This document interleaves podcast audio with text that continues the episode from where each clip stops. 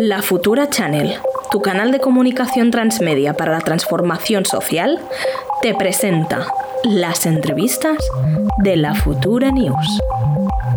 A la entrevista, porque ya nos está esperando la entrevistada de hoy, Venga. que es Laura Casielles. Hola, buenos días. Hola, Hola, buenos Laura. días. ¿Qué Eh, tal? ¿Cómo estáis? Pues te presentamos un poco entonces. Ah, sí, venga, va. Laura Casillas es poeta, es periodista, es filósofa, escritora feminista y comprometida. Bueno, hay algo que no hagas, Laura, como poeta y escritora. Muchas, muchas cosas.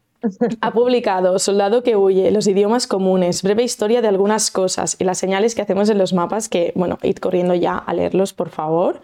Y eh, la podemos leer en varios medios, entre ellos La Marea, eh, donde co- coordina el Periscopio, su suplemento cultural. Bueno, Laura, ¿cómo estás? Cuéntanos un poco sobre este proyecto, sobre todo sobre La Marea, que ahora habéis celebrado, que habéis conseguido ayer justo los 250.000 euros que, que estabais pidiendo de crowdfunding. Pues sí, estamos de enhorabuena. Es una alegría también estar con vosotros hoy aquí en otro medio que también intenta hacer las cosas a su manera, ¿no? Que es al final lo que, lo que está en el corazón del, del proyecto de la marea. Así que estamos muy felices de haber conseguido ese crowdfunding que es importante en lo económico, por haber conseguido esos 270.000 euros que van a ser fundamentales para la supervivencia de- del proyecto, pero también porque lo que hay detrás son 5.300 personas que han, que han apoyado esa, esa petición de ayuda, ¿no? que han dicho que sí que les importa tener un medio independiente y que sí que quieren formar parte de él, apoyándolo de ese modo. Así que de celebración, encantadas. Pues sí, muchas felicidades Sí. por eso. Y bueno, estabas comentando ¿no? que es un medio independiente y que eso es muy importante. ¿Por qué es tan importante que exista un medio como La Marea y qué es lo que le diferencia de otros? Pues es importante por lo que estábamos viendo precisamente en esos, en esos vídeos que poníais ahora, ¿no? Estamos tan acostumbradas a que la información que nos llegue venga siempre desde los mismos lugares, venga desde las mismas voces legitimadas y nos hable desde unos mismos lugares de denunciación, ¿no? Al final sean las mismas voces de siempre, los mismos poderes de siempre los que sean capaces de contarnos las cosas. Frente a eso, poder tener medios que hablen desde nuestras perspectivas, que fomenten una diversidad de voces, que pongan bajo el foco otros temas diferentes, es fundamental. En el caso de, de la marea, algo que ha sido siempre clave para el proyecto ha sido, por ejemplo, no aceptar publicidad de empresas o de instituciones que eh, por los valores del medio no pudieran formar parte de, esa financiación. ¿no? Siempre decimos que cuando quienes financian son los propios lectores y lectoras, es a ellos a quienes un medio se debe y, no a otro tipo de poderes. ¿no? Entonces, para garantizar una diversidad de la información que recibimos, que es fundamental para, para, la democracia y para la libertad de expresión, pues necesitamos que el poder económico eh, esté en manos de quienes producen y, leen esa información al final. ¿no? La Marea es un, es un medio que apuesta por hacer información de otra manera, con otros tiempos, sin someterse a, a las urgencias, a las prisas, al clickbait, dando voz a fuentes diferentes, dando también la posibilidad de que publiquen tanto información como opinión personas que quizá no son las que vamos a leer en otros medios y por eso, bueno, es, es muy importante ¿no? que, que, pueda seguir adelante con el proyecto. Eh, qué interesante todo lo que estabas comentando. Yo creo que, o sea, nos, la, la, futura, eh, siempre decimos que es la señal frente al ruido y mm, igual todo ese clickbait, todo, toda esa eh, dependencia de la publicidad, de, de, de los bancos, eh, esa dependencia de las instituciones concretas, todo esto al final lo podríamos catalogar como, como, como ruido. Eh, entonces, tú te defines como una persona que hace, hace cosas con palabras eh, y yo te he llevado a hacer poesía, a hacer periodismo, a hacer comunicación. Entonces te queríamos preguntar un poco qué valor tienen las palabras eh, hoy dentro de tanto ruido, dentro de tanta fake news, dentro de, tantos medios que están, de un universo que está lleno de medios comprados o, o financiados directamente por unos intereses muy concretos, dentro de todo ese ruido, eh, ¿qué valor tienen las palabras? Mira, pues me, me, parece un tema precioso y, me encanta ese lema vuestro, ¿no? De, de, la señal frente al ruido, porque al final creo que, como decías, Pablo, lo que caracteriza un poco este tiempo que vivimos es que hay tantas cosas que ver y tantas cosas que escuchar que a veces ya no somos capaces de entender nada de lo que se nos está diciendo, ¿no? Con, con, todo este fenómeno de, las, eh, de los bulos, de la información falsificada, em, pero también con, con esa proliferación y esa, insisto, prisa con la que nos llegan los contenidos, lo que tenemos son palabras muy gastadas, ¿no? Hay un, clima, por un lado, de muchísima desconfianza, no sabemos si podemos fiarnos o no de lo que nos llega y tampoco tenemos muy claro a qué criterios agarrarnos para, para averiguarlo, pero aparte de eso, es que incluso cuando nos llega, ya casi no podemos escuchar esas palabras, ya oímos la palabra muerte o la palabra mujer asesinada o la palabra, me da igual, inflación, tantas veces que, no podemos entenderla. Entonces, la responsabilidad que, tenemos desde muchos ámbitos distintos, y uno es el de la comunicación, el de la comunicación política, el del periodismo, también el del arte, es encontrar una manera de que las palabras puedan escucharse otra vez, ¿no? Lo estaba pensando cuando veía, por ejemplo, el, TikTok que poníais para reflexionar sobre la ley trans, pues nuestra generación o, nuestras generaciones han encontrado también otras maneras de decir para que volvamos a escuchar, ¿no? El humor puede ser una de ellas, la belleza en el caso del arte puede ser otra, la provocación o la transgresión o buscar otras palabras para nombrar las realidades también puede llevarnos a, escuchar de nuevo. Y eso es lo que, bueno, creo que intentáis vosotros, creo que, intento yo también. Y eh, me dices que, el, tema de, de escribir eh, sirve para, bueno, o la escritura sirve para favorecer el cambio social. Son dos ámbitos separados de tu vida, eh, conjugar la poesía y la política, eh, trabajar por el cambio social. Al final el lenguaje siempre construye la sociedad o la realidad que, nos rodea. Em, entonces, yo creo que eh, claramente es difícil de disociar, pero ¿cómo, cómo son esos dos ámbitos un poco en ti? Sí, yo, creo que son completamente parte de lo mismo, ¿no? Em, yo siempre digo que al final todas las ocupaciones que, una tiene, y, bueno, en mi caso como en el de tantas de nosotras y nosotros, son muchísimas, ¿no? Porque al final estamos con estas vidas de, autónomas, de freelance y, de gente juntando mil oficios para, para llegar al, al, final del mes. Em, pero al final acaban girando siempre en torno a lo mismo, ¿no?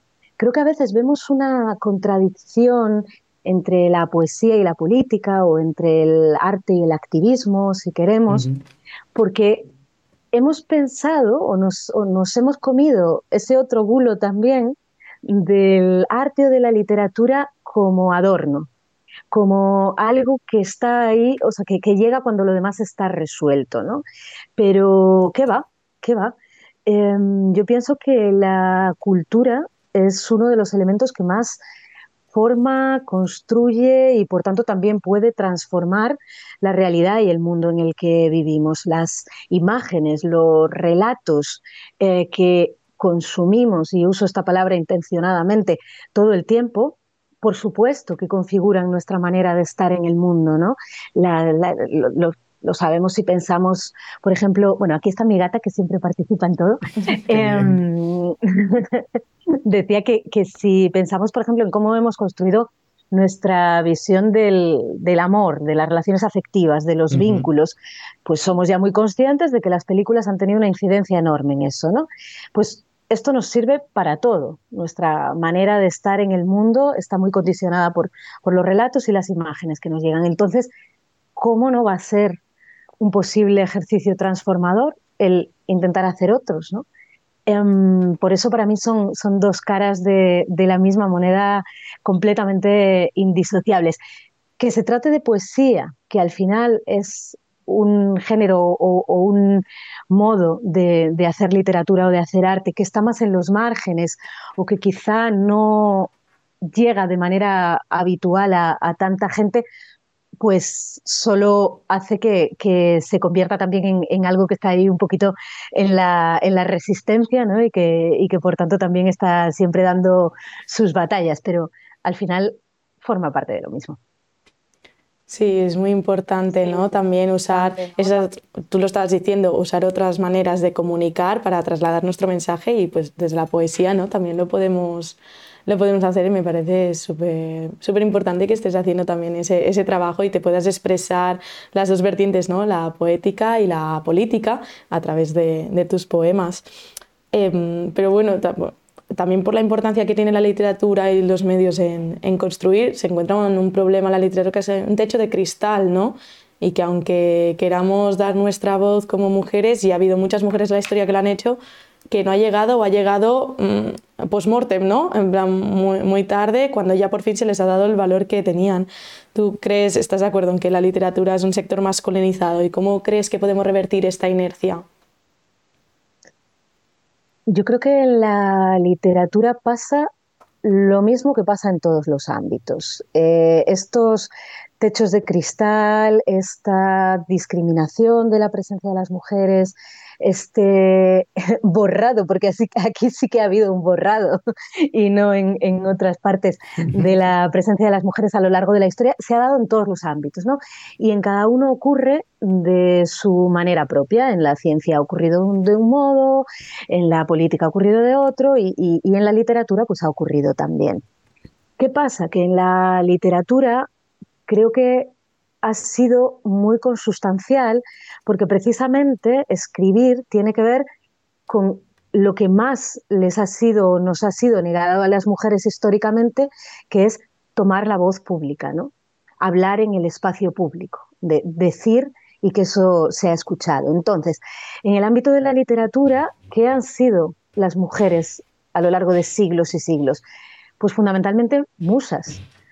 Han sido miradas, no han mirado y hablado. ¿no? Entonces, revertir esto es algo fundamental para que no estemos de nuevo contando solo una parte del mundo. Pero en este sentido, creo que hay algo que es muy importante que, que tengamos en cuenta también, y es tener en el punto de mira no solo la cuestión de la representación, sino también la de las representaciones. Y me explico. Hay un trabajo que es muy importante, que es el de recuperar el espacio que corresponde a las mujeres y a nuestras voces dentro del panorama literario, es decir, que haya más mujeres, que se nos vea. Esto con quienes escriben o escribimos ahora mismo que podamos publicar y, estar presentes en la esfera pública en las mismas condiciones y también recuperando genealogía. Para esto ha habido muchas compañeras que han estado haciendo una labor importantísima de, recuperación de voces que habían quedado eh, olvidadas o, borradas en la historia, de editar poniendo especial peso en las mujeres que están escribiendo ahora mismo. Esto es fundamental. Pero no menos fundamental es la cuestión de las representaciones, es decir, ¿qué están diciendo estas voces? ¿Qué estamos diciendo estas voces? Porque si quienes normalmente han estado en lugares desde los que no era muy fácil hablar, cuando llegan a los lugares en los que pueden ser escuchadas, escuchados, van a decir lo mismo, pues para ese viaje no nos hacían falta tantas alforjas, ¿no?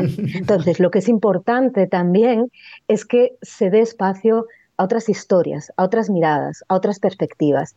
Y esto me sirve si lo estamos hablando en términos de género, si lo estamos hablando en términos de clase, si lo estamos hablando en términos de, procedencia o de interseccionalidad en cualquiera de sus sentidos. ¿no? Lo que es interesante es fomentar una diversidad de las voces y de los relatos, huir de eso que, que por ejemplo, bueno, que, se ha llamado el, el peligro de la historia única, ¿no? Que al final lo que podamos tener son representaciones más diversas del mundo y un reflejo de esa heterogeneidad que, está ahí y que al final es lo que se ha venido negando. La literatura, el arte han contado un solo mundo, ahora se están contando muchos otros. Sí, muy importante este comentario sobre todo del peligro de la historia única, ¿no?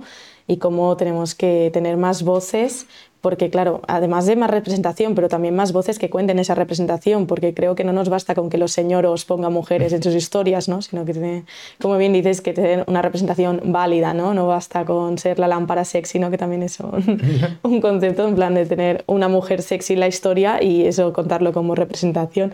Y, hablando de todo esto, lo podemos relacionar un poco con el feminismo y con lo que estábamos comentando anteriormente. ¿Tú cómo valoras el momento actual que está viviendo el feminismo? El feminismo? ¿Cómo crees que tiene que, seguir avanzando como movimiento? La pregunta del millón. Eh, pues creo que estamos en, en un momento muy importante, muy delicado y en el que tenemos que, pensar y sobre todo que hablar mucho. En los últimos años, el feminismo ha conseguido muchas cosas y muy importantes, sobre todo llegar a un lugar de hegemonía, ¿no? Esto ya es un lugar común, pero siempre hay que recordarlo otra vez.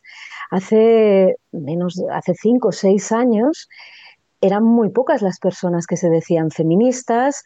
Esto era algo que, que estaba un poco en un ladito de las conversaciones, que, que para nada entraba mm, dentro de, de, del, del, sentido común, por así decirlo, o de lo que todos, todas, todos dábamos por hecho. ¿no? Ahora estamos en un momento en el que todo el mundo se dice feminista y en el que lo que está en disputa es la discusión sobre qué signifique eso. ¿no? Hemos conseguido situar en el centro no solo un término, sino también una serie de demandas y una ventana desde la que mirar el mundo y ahora tenemos que seguir avanzando y profundizando y garantizando que eso no se vacíe de contenido. ¿no? Entonces, eh, creo que el momento es muy fértil y que están pasando muchas cosas en ámbitos diferentes. Por un lado, es muy importante lo que está pasando en términos de movimiento social. El feminismo es uno de los movimientos, si no el movimiento que más fuerte está ahora mismo, con muchísimas organizaciones, muchísimos colectivos, muchísimas mujeres muchísimas personas trabajando en espacios muy diversos y en sentidos también muy diversos. ¿no?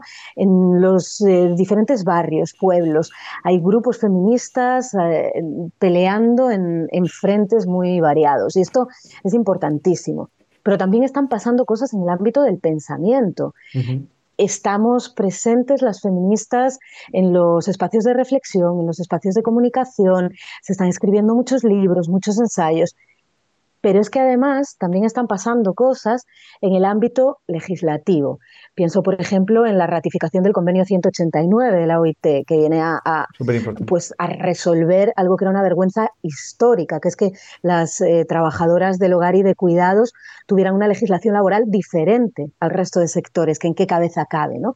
Entonces, mientras están pasando cosas tan importantes en planos tan distintos, es fundamental seguir trabajando para profundizar y para llevar más y más lejos esas demandas, ¿no? Y para hacerlo recordando que no se trata de que lleguemos unas pocas, no se trata, y volvemos a lo mismo, de ocupar determinados espacios y de quedarnos tranquilas. Se trata de que cuando se llegue a esos espacios se sigan abriendo puertas para uh -huh. más y más mujeres para más y más personas, para más y más realidades. Y en este sentido creo que es fundamental no caer en algo que ocurre a veces cuando un movimiento social o cuando un movimiento político tiene éxito y consigue esa hegemonía, que es intentar homogeneizarlo, mm. intentar convertirlo en algo monolítico y borrar lo que tenga de diverso y las diferencias que haya en su seno. ¿no?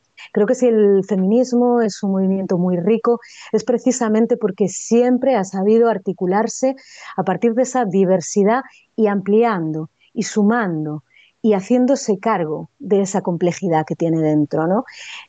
Lo que sí que sería un inmenso borrado sería intentar pasarle una aplanadora a eso y convertirnos en algo así como una sola voz, porque eso es muy domesticable. Precisamente de lo que se trata es de hacer visible esa complejidad, avanzar en términos de interseccionalidad, avanzar desde la autocrítica, avanzar haciéndonos cargo de lo que nos falta y de cuáles son los privilegios que tenemos también cada cual dentro de sus posiciones y qué estamos dejando fuera, ¿no? También con cada paso que damos. Entonces, yo creo que, bueno, que es, crucial, ¿no? Que, sigamos con esa actitud de escucha, de, suma, de, respeto a lo heterogéneo y a la diversidad y creciendo por todas partes y, sin parar y sin conformarnos. Totalmente de acuerdo, la verdad. interesante, sí.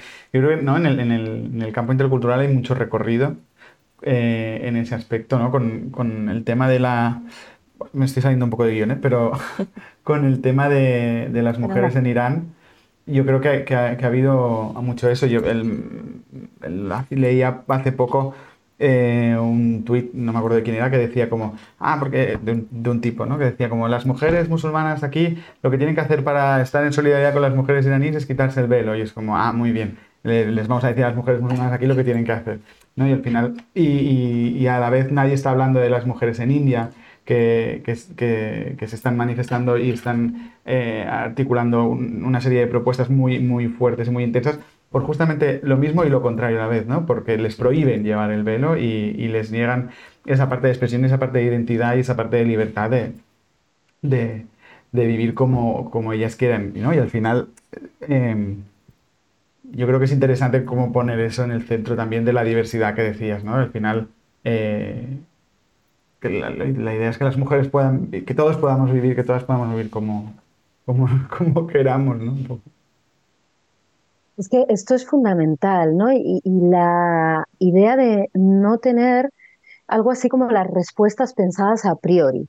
Creo que los grandes aciertos del, feminismo en estos últimos años, pienso por ejemplo en, las huelgas feministas, ¿no? pienso en, ese 2018 en el que lo que se consiguió precisamente, y esto nos lleva un poco a lo que hablábamos al principio, fue como nombrar de una manera bastante precisa y, bastante acorde a lo que las mujeres estaban, estábamos viviendo, em, pues eso, lo, que estaba ocurriendo, pero no recurriendo a términos que ya tuviéramos, a respuestas prefabricadas o a teorías que hubieran funcionado antes, sino realmente mirando la realidad e intentando pensar desde ella, ¿no?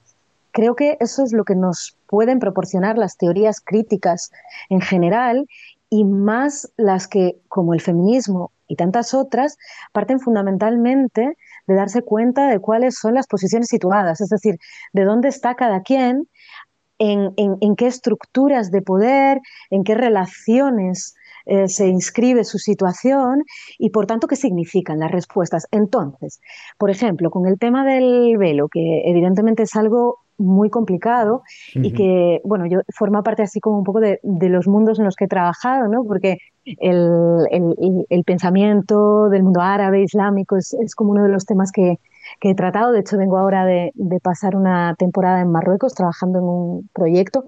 Pues el tema del velo, por ejemplo, es que es completamente absurdo pensar que el velo significa lo mismo para una mujer que está en Irán que para una mujer que está en Londres. Total.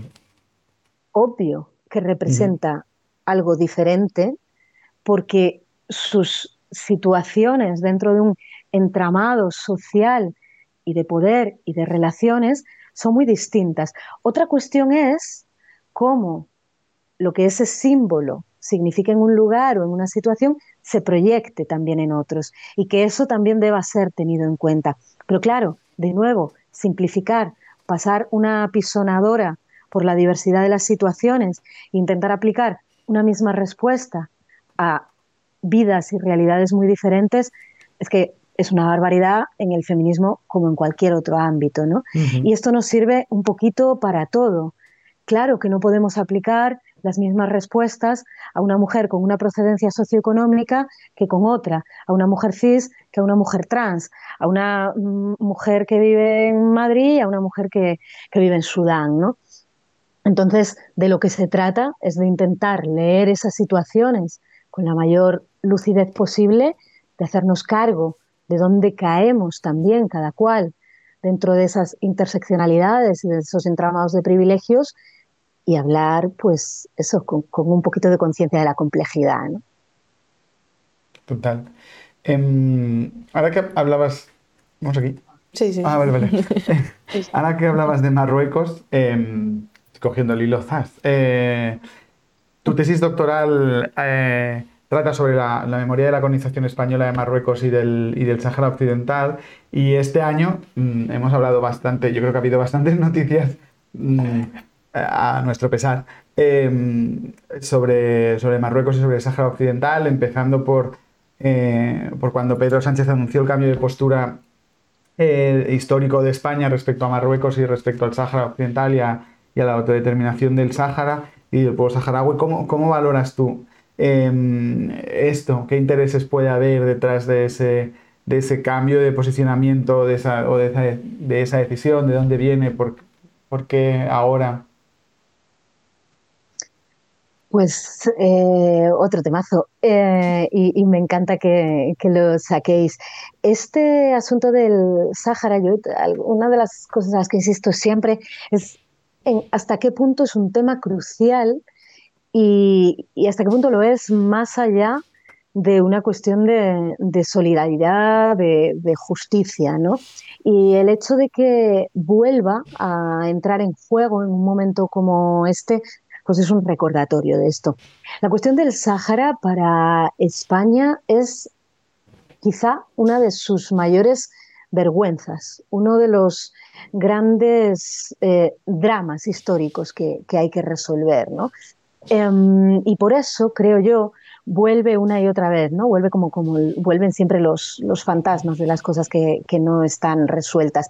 Hablabas de, bueno, yo efectivamente trabajé el tema del, del Sáhara en mi tesis desde un punto de vista que es el, el de la memoria histórica de la colonización como uno de los grandes silencios en España. Cuando hablamos de la memoria de la colonización, hablamos no solo del Sáhara Occidental, sino también de Marruecos, cuya zona norte y también una partecita de la zona sur también fue colonizado por España, y también de Guinea Ecuatorial. Estos eh, tres países o partes de países fueron colonizados en el siglo XX, pero de esto nunca hablamos. Esto no se estudia en la escuela ni en el instituto, esto no forma parte de, lo que está en el discurso público y ni siquiera apenas se recuerda cuando vuelven a salir estos temas en las noticias, por ejemplo, como puede ocurrir ahora con, el Sáhara Occidental. Mi planteamiento es que si no hablamos de esto es porque está relacionado de una manera radical e inseparable con algunos de los puntos más complicados y más difíciles de tratar de nuestra propia memoria histórica, que son el golpe de Estado y la guerra civil, la dictadura franquista y cómo se articuló la transición a la democracia a partir de determinados pactos de silencio, como nuestra tranquilidad posterior fue apuntalada a base de no hablar de determinados temas. Uno de esos temas de los que no se habló fue el, tema del Sáhara Occidental. ¿no? no es casual que eh, el momento en el que el Sáhara es ocupado por Marruecos sea ese final del año 75, cuando Franco muere y en España empiezan a pasar muchas cosas que requieren una atención más inmediata o más urgente que esa antigua colonia en el desierto que, se dejó abandonada. ¿no? La cuestión es que 45 años más tarde, más de 45 ya, esa población sigue viviendo en el exilio o bajo la ocupación y España se desentiende de esto. Esto es una bisagra que en un momento como este recordamos que siempre puede volver a aparecer sea como un elemento de chantaje por parte de Marruecos o sea como una moneda de cambio en mapas geoestratégicos como los que ahora mismo están saliendo a la luz. ¿no? En un momento en el que, por ejemplo, el gas es un tema y ese mapa de cómo se eh, va a articular ese, ese, ese, camino y ese comercio del, del, gas pone en juego otra vez al Magreb, Argelia, Marruecos, pues de nuevo el Sahara aparece como, como, un elemento importante, ¿no? Porque como no ha sido resuelto, siempre vuelve a, a estar ahí como moneda de cambio. Dentro de esto, ¿qué ha hecho España y concretamente los gobiernos del Partido Socialista una y otra vez? Dejar tirado al pueblo saharaui. Para revertir esto, ¿qué hace falta? Una opinión pública que presione, en esto y como en todo lo demás, los gobiernos van a verse obligados a tomar posturas diferentes cuando la gente estemos en la calle presionando, cuando la gente estemos en los medios de comunicación poniendo los temas sobre la, sobre la mesa ¿no? y, y haciendo que sean importantes para la opinión pública. Y por eso, en el caso concreto del Sáhara Occidental, yo creo que lo fundamental es recordar que es una cuestión de responsabilidad histórica. Es una cuestión que tiene que ver con nuestra propia memoria histórica y es una vergüenza para este país haber dejado a un pueblo con el que tuvo una relación estrechísima durante muchísimo tiempo a su merced en, en el exilio o bajo la ocupación marroquí súper potente tu mensaje y este es un temazo que ojalá tuviéramos más tiempo para poder desarrollar y entrar en más profundidad, pero por desgracia tenemos que ir acabando, entonces vamos ya a la última pregunta, que normalmente es una pregunta como un poco random que le hacemos a la gente, pero creo que hoy está muy en línea con lo que estábamos comentando. La pregunta es, ¿cómo crees que arreglamos el mundo? ¿no? ¿Cómo tenemos que arreglar todos estos problemas con los que nos encontramos y que, que está viendo como un cambio de época que está ahí? Pero ¿cómo, cómo lo hacemos esto? Eso no hay, no hay respuesta correcta aquí. Te animamos a dejar tu mensaje. Pues mira, no hay respuesta correcta ni, ni, hay respuesta definitiva, pero lo que se, se, me venía a la mente era esta cosa que se dice siempre de broma y con un poco de burla, cuando estamos tomando cañas y estamos hablando de todos estos temas y entonces decimos o alguien dice, bueno, ya hemos arreglado el mundo, ¿no? Pues es que creo que exactamente de esto se trata, de hablar mucho.